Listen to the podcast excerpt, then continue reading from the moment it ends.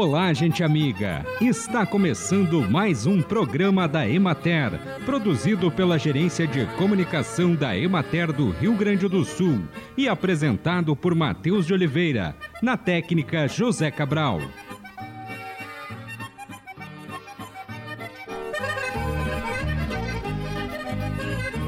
As ações ditas sustentáveis podem também ultrapassar os muros do nosso quintal e permear a relação com a cidade e dessa forma influenciar a qualidade de vida Basta observar quais as principais características dos lugares que admiramos. Muitos deles têm ruas limpas e arborizadas. Alguns até diminuíram o uso do carro e passaram a focar no trânsito de pessoas. E a predominância de árvores e de canteiros é uma característica essencial de cidades que se preocupam com o bem viver de seus cidadãos. Mas essas iniciativas não precisam partir apenas do poder público, de algo que vem de cima para baixo. Algo que está em voga é o pensamento de que podemos construir a cidade que queremos.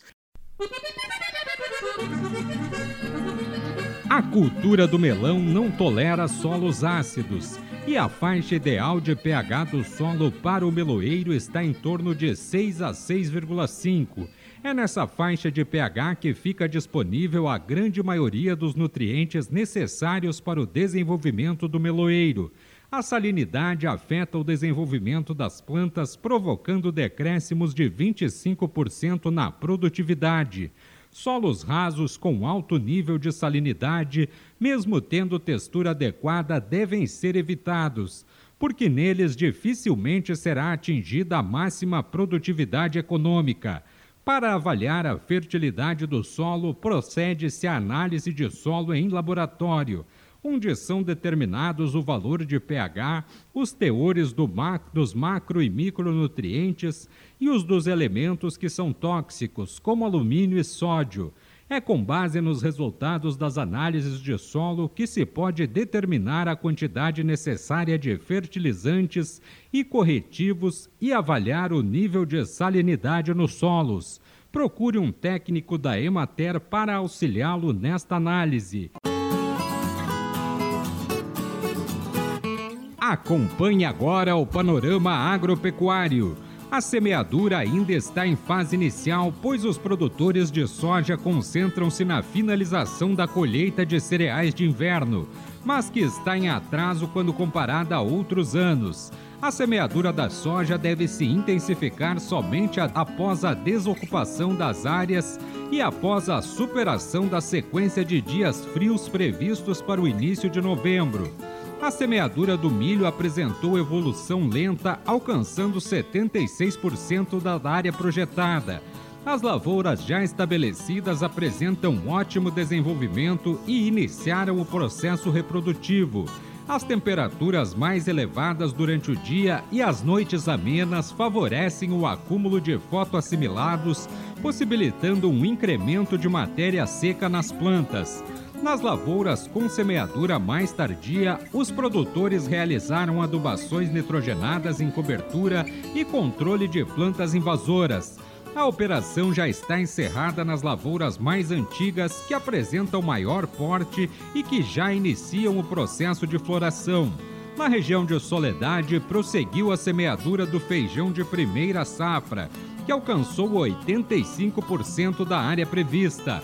A ocorrência de calor, grande radiação solar e chuvas durante a semana contribuíram para a melhoria do crescimento e desenvolvimento das lavouras. Em parte foram realizados os tratos culturais de controle de plantas invasoras e aplicações de adubos nitrogenados em cobertura. O monitoramento de doenças também foi realizado, sobretudo a antracnose na região de Pelotas foi semeado 40% da área estimada para o feijão. Na semana passada, os produtores diminuíram o plantio pelos prognósticos de frio intenso no início de novembro. O ritmo da operação deverá aumentar após o fenômeno.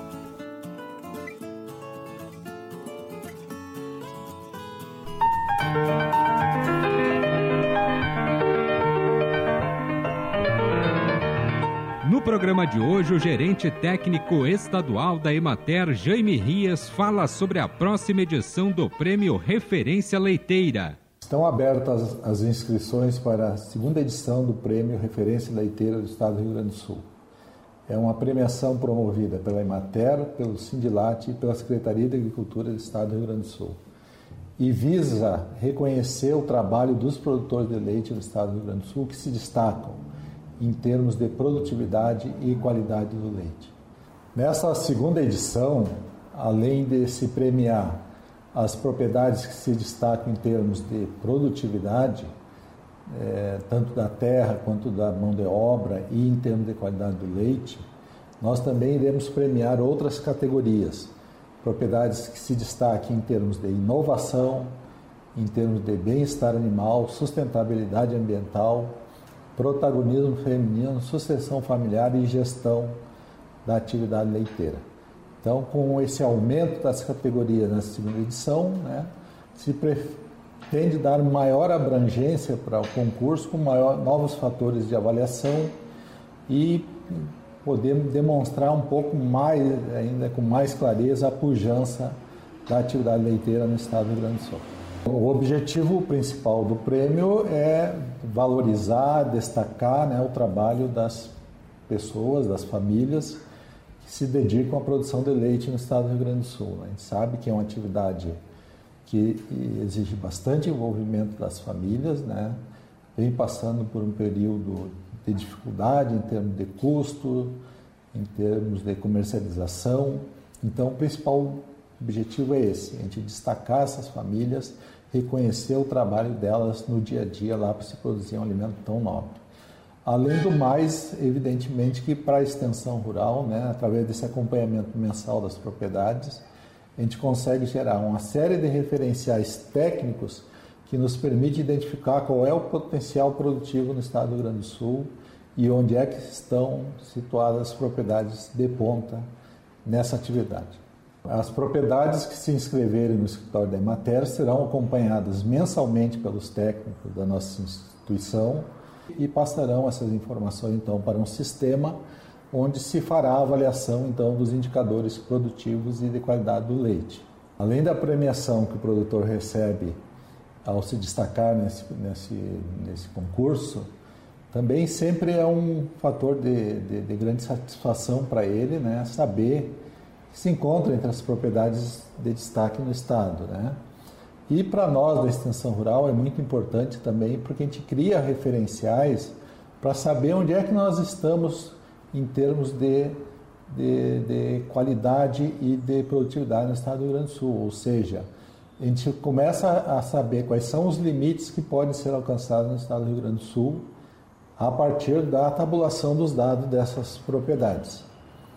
Nós tivemos bastante sucesso na primeira edição, nós tivemos mais de 100 propriedades participantes de mais de 50 municípios do estado do Rio Grande do Sul. E devido ao sucesso dessa primeira edição, a gente espera então agora, com, nessa segunda edição, né, com um número bem maior de propriedades né, e um destaque ainda maior para esse concurso. Então, as propriedades do Rio Grande do Sul que entregam leite para alguma das cooperativas ou indústrias estabelecidas no estado do Rio Grande do Sul, né, a gente está convidando para que até o final do mês de outubro, até o dia 31, procurem os, os escritórios municipais da Emater, se informem sobre o regulamento e participem dessa premiação. Né?